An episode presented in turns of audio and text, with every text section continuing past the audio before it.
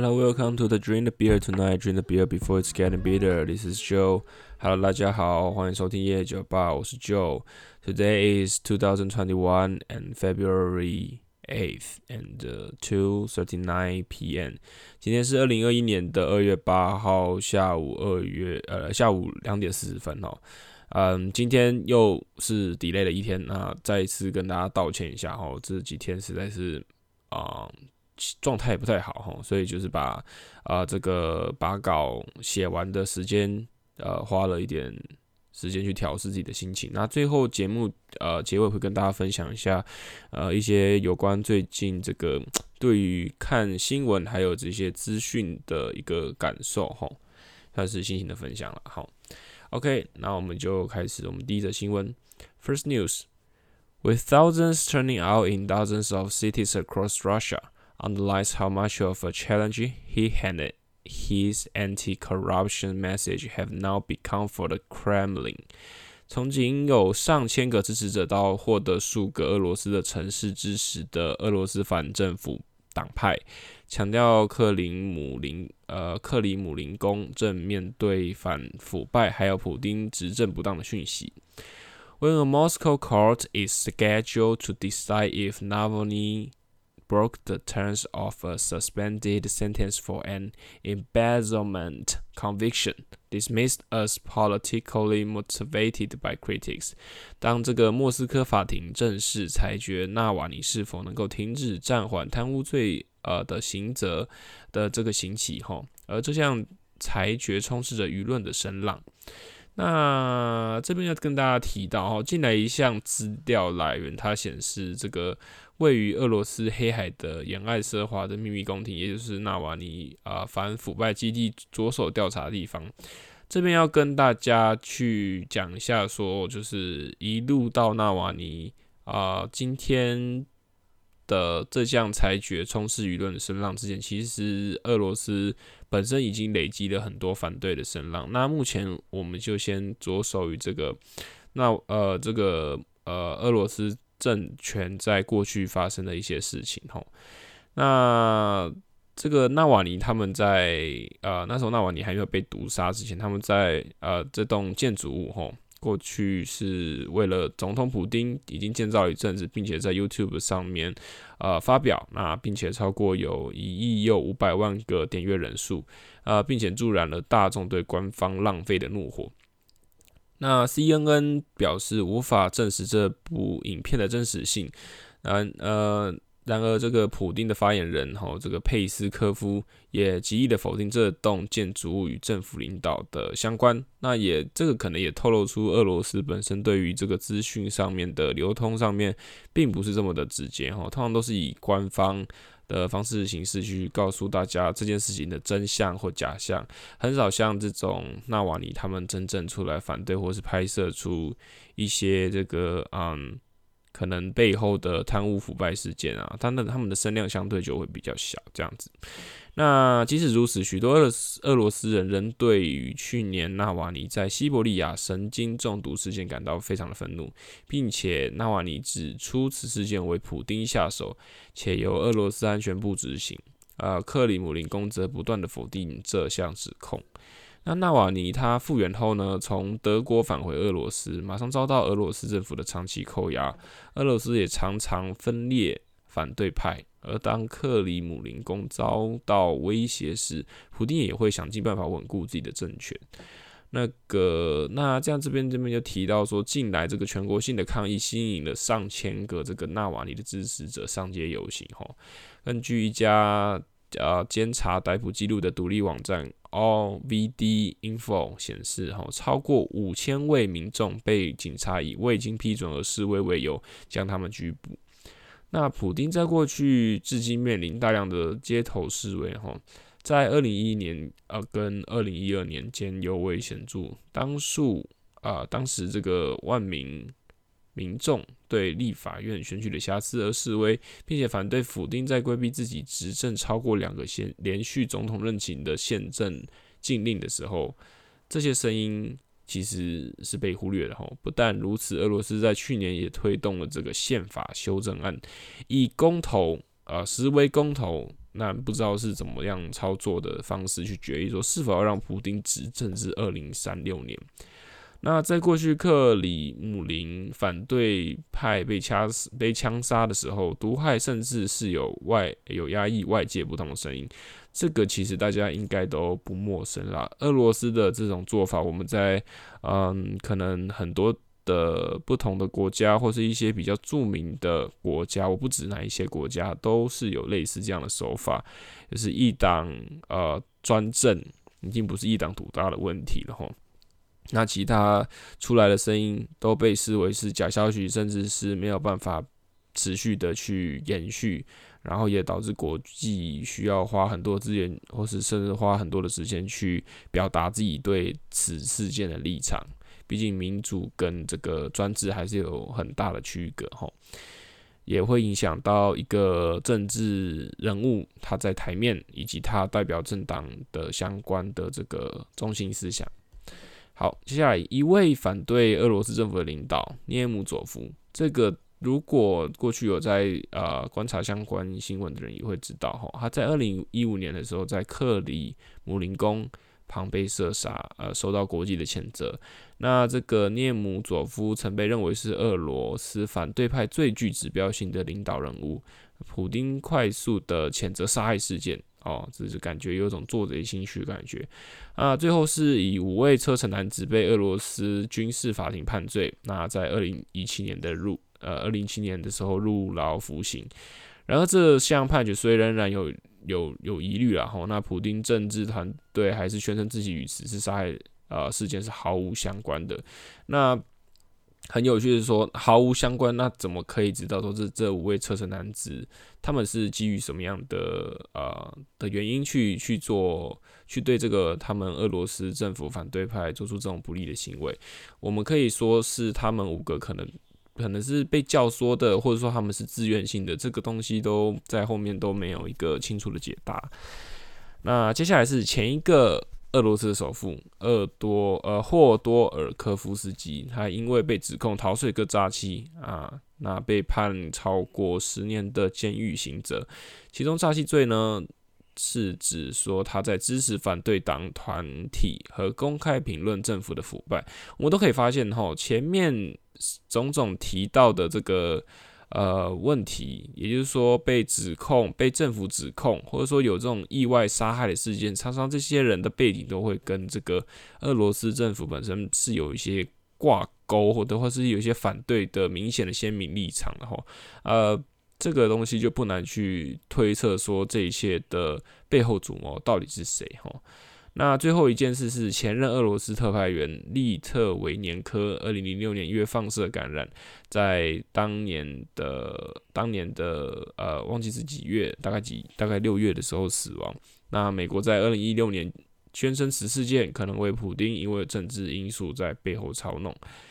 那回到这个纳瓦迪事件，哈，纳瓦迪最近呃回到这个俄罗斯嘛，那这个法庭如果决议确认了。哇，纳瓦尼的将将会被判执三年半的刑期，但决议大致上将会依赖国际社会的讨论，尤以美国总统拜登的新型政府为亮点，因为拜登政府对于此事件有着非常强大的这个潜质，甚至是直接以电话的方式向俄罗斯俄罗斯表达这个美国的立场啊，可是至今仍没有下文这样子。啊、经过多年这个媒体不停的评论，以及美国前任川普对于普丁政治态度的软态度，啊、全世界都在关注拜登下一步会如何进行。这个是针对俄罗斯目前的这个啊、怎么讲政治方面，还有这个全球化、全球性的这个对于人权的探讨，还有啊、这个阴谋论后面的故事，就进行一些这个。对大家进行一些回顾哈，还有这个接下来纳瓦尼，也就是现在呃比较鲜明的这个反对派的立场的政治人物，他之后的走向会是何去何从？那就是可以再关注这样。好，第二则 Second News，President Joe Biden on Tuesday signed a second spate of orders to undo his predecessor's immigration policies. Demonstrating the powers of the White House and its limitation without support from Congress。啊、美国总统拜登在礼拜二签署了第二项接连的政治命令，哈，以复原民主党先前主张的移民政策，或者说可以说是就是嗯，从呃，可以把可以说是就是把共和党那时候川普上任呃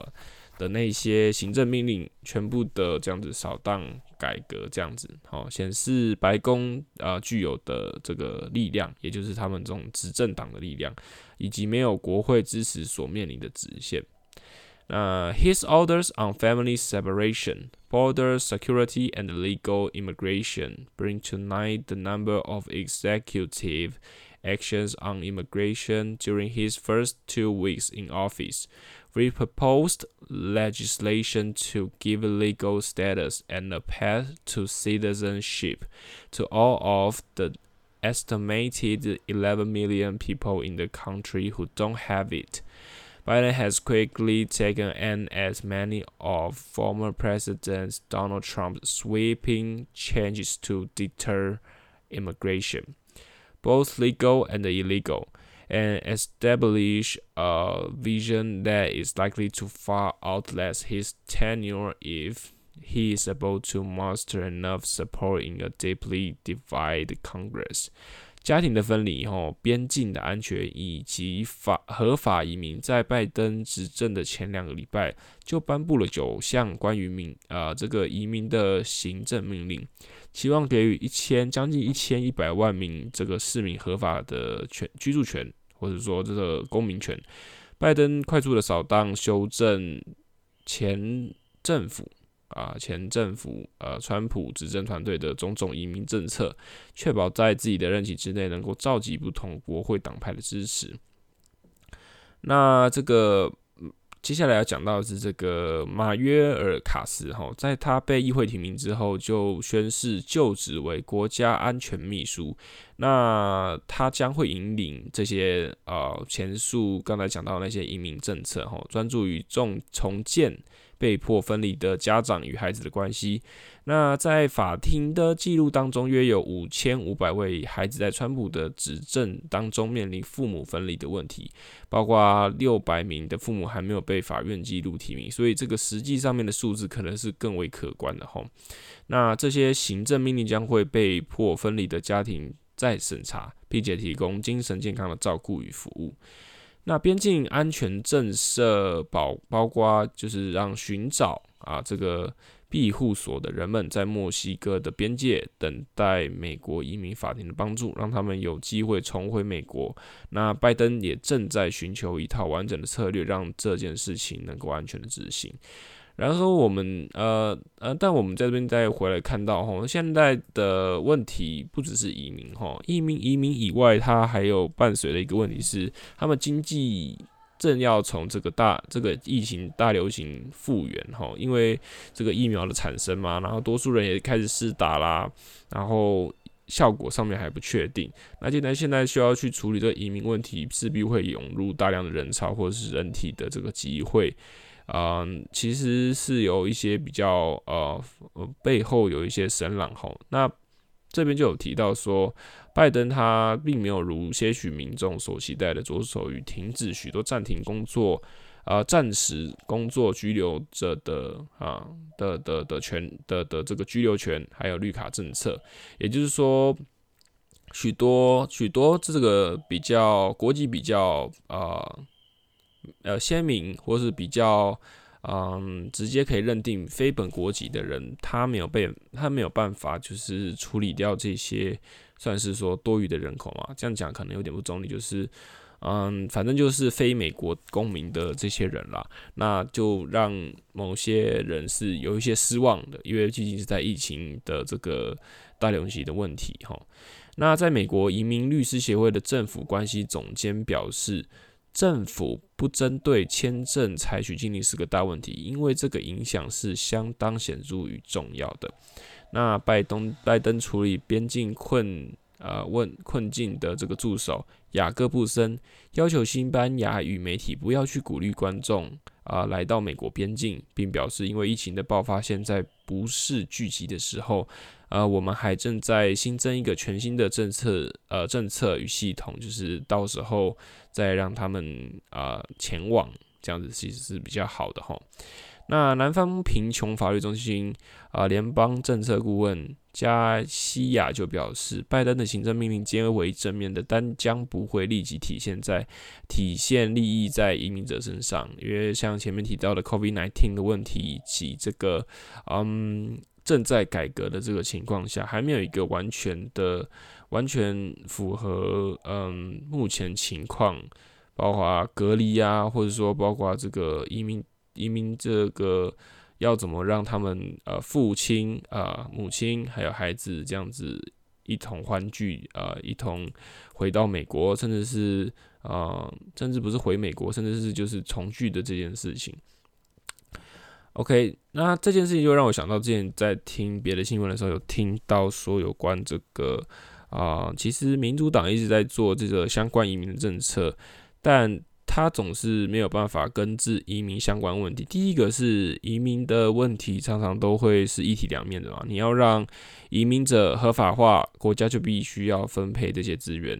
给他们。那分配这些资源的同时，当然。啊、另外一块就是在削弱一些在美国土生土长的一些居民的反抗跟抗议。那这也啊、第二个就是民主党的这个选票的。可能有这个选票的疑虑啊，因为他们的出现就有一种好像是移民者的这个救赎的一个一束光线这样子，所以他们每当上任的时候都会有这个就是加长这个移民合法化的时间，但是过了之后，如果民民呃民主党他不在执政的时候，像是川普呃上一届是由川普他们领导的时候，这项政策即就会直接被打散。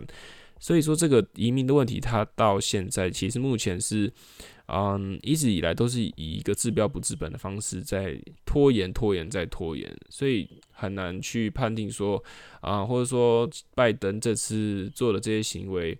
是不是能够让这件事情再步入个正轨，还是说就会像，还是会重蹈覆辙，像以前民主党那样子，啊，让让这件移民合法化，或者说移民上面的问题。啊、呃，问题呃，卖呃，可能可能可能解决了一段时间，那又重蹈覆辙了一段时间，这样子。OK，这是一点小小补充。OK，the、okay, last news: a dozen of more or more officers poured in, many bearing guns and wearing the camouflage of Turkey's anti-terror force. They asked if Mehdi had participated in any movements against China and threatened to, to deport him and his wife. They took him to a deportation facility where he now sits at the center of a brawling political contro controversy. 成群的警察闯入一位来自土耳其的新疆人阿卜杜拉梅西迪家中。这群警察备有枪械，并且伪装成反恐分子。他们质问梅西迪是否曾有参与过任何中国政府的行动啊，还是嗯，还是有做过什么就是相关的评论等等的，并且威胁要驱离他、驱逐他和他的妻子出境。他们带梅西迪到驱逐出境的地方，坐在政治纷争的区域中心。Opposition legislators in Turkey are accusing Ankara's leaders of secretly selling out Uyghurs to China in exchange for coronavirus coronavirus vaccines. Tens of millions of vials of promised Chinese vaccines have not yet been delivered. Meanwhile, in recent months, recent months, Turkish police have arrested and detained around 50 Uyghurs in deportation centers. Lawyers say a sharp uptick from last year. 土耳其反对派的立法委员正在指控 这个阿卡拉政府秘密的出卖维吾尔人给中国，以换得新型冠状病毒的疫苗。那中国承诺上千万瓶的疫苗尚未寄到土耳其的同时，在近几个月，土耳其警方已经突袭与监禁将近五十名的维吾尔族人至驱逐出境中心。那从去年之后又达到了拘捕的高峰。Although no hard evidence has yet emerged for a quid pro quo, these legis legislators and the Uyghurs fear that Beijing is using the vaccine as leverage to win passage of an extradition extradition extradition treaty. The treaty was signed years ago but suddenly ratified by China in December and could come before Turkish lawmakers as soon as this month. 这个虽然没有明显的证据显示这项举动是交换交换的条件哈，但这些立法员和维吾尔族人担心啊、他们将会使疫苗当作条件获得引渡的交换条件。那这项条约在数年前签订，但是中国在去年十二月又突然批准，在土耳其啊、呃、的立法委员协商之前就让此条文执行吼。那维吾族维吾尔族人表示，一旦这项条约通过，将会导致他们的生存遭受迫害，将将将会导致他们的生存遭受呃这个迫害的噩梦吼，驱逐回原来他们逃离的国家中国，施以他们大量的拘留与扣押。那超过百万名的维吾族维吾尔族人以及多数的穆斯林少数族群已经被关进中国的监狱和集中营。那中国宣称此项举动为反恐行动。但美国则认为这是种这是个种族灭绝的行动。哈，土耳其呃主要的反对党立委呃卡雅啊说，现在中国一月前也只运送了一千万剂的疫苗，与当初说好的三千万剂有极大的落差。他他也表示，这样的延迟是不正常的。中国是在勒索土耳其吗？然而卡亚对此向政府反映，没有获得任何的回应。哈。那土耳其呃与中国宣称引渡法案，并不是要将维吾尔人驱逐出境，这是一个抹黑，呃呃，并且说这是一个抹黑的说法哈，嗯，这个新闻层出不穷哈，在这个中国对于这个人权以及这个政治挂钩、经济也要跟政治挂钩的这个问题上面，一直以来都是啊、以一个嗯冷处理的方式，像最近看寰宇新闻可以看到。啊、有一种嗯，记者怒吼怒火中烧的感觉。他把中国的各大个嗯，这个 spokesman 就是这个对外的呃发言人啊讲的这个内容，好去去一一的这个剪辑。那么的最后一句都是说这些是错误的讯息，然后指称自己的问自己国家从来没有出现问题。一个一个国家能够这么完美，其实嗯，可以去判断说。某某部分上面就是，嗯，我如果以心理学讲，就是有点太自过自负，或者说蛮横吗？这样子去形容这样的国家。当然，他们有他们的正确性或者他们的目的性，只是在于认错这方面。一直以来，我觉得即使他们站住脚，也是会让，嗯，我们这些可能生存在比较民主的国家，或是一些比较了解结构性脉论。脉脉络性问题的人觉得引以为耻这样子。那若土耳其这件事情，它真的是因为想用此方式去把这个疫苗当做交换条件的话，那今天到底是人啊、土耳其的疫苗的人身安全重要，还是这些少数民族的人身安全或是人权重要嘞？这个事情都是大家可以再去思考或是探讨的哈。好，今天就是以上的这三则新闻跟大家分享。那跟大家分享一下为什么又 delay 呃上传上传原因，还有就是一些对这个社群媒体的这个问的的使用心得哦。前几天我在翻 Facebook 一样是想说看看能不能滑一下，嗯、有没有什么事情发生啊，或者是看一下什么新闻这样子。我是刻意把 Facebook 的嗯追踪的追踪的。的除了朋友以外啦，追踪的的的其他网页，你就基本上把媒体调成就是比较首呃，它不是有那种三三个三个可以调整的嘛？就是 default 或是啊、就是可以比较早呃，应该说就是它 po 出来的时候，你可以最先得到那个讯息的那个选项。那我前阵子在滑脸书的时候，想说只是滑一下，然后看一下有没有什么新闻，然后大概十篇里面不夸张诶，有七八篇都是跟我没有完全没有关系，或是嗯完全不想要看到的广告讯息，就是我也不知道演算法，演算法应该是拿我没辙，因为我看东西都是很随便性的乱看，所以在某个程度上面，演算法推不太出来我真正在想什么。像我前阵子在已经去年了，去年要考多益的时候有查多益的的一些资讯，到今年他还在给我看多益的的广告，我真是有点不太懂他的这个演算法到底哪里有问题。重点是他真的有点惹恼我，让我对于这种资讯的摄取，还有对于脸书跟 Instagram 上面的使用有了很大的这个厌恶感，但是。今天好像，嗯，获得综合资讯来讲，又是这些媒体在当头，所以就会有一种心情很复杂的感觉。我，嗯，然后就让我觉得很不舒服，那就暂且放下手边的工作，马上就，呃，把手机跟电脑放一边，然后去做别的事情，这样子。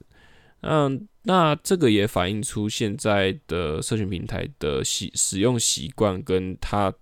在无意间操作了你的这个意识形态，还有一些想法哈。举一个例子，脸书上面有很多中国的这个小小短剧，不能说不能说他们拍的不好，他们拍的其实都画面啊，或是内容，其实都是蛮好笑、蛮有趣的。虽然我自己是没在看，但是有看过几个，我是觉得他们自己的呃这个梗铺的也铺的其实不错。那这个没营养的程度也很适合，就是压力很大的时候看的。看心情会好这样子，那这个某种程度上面就是在操作，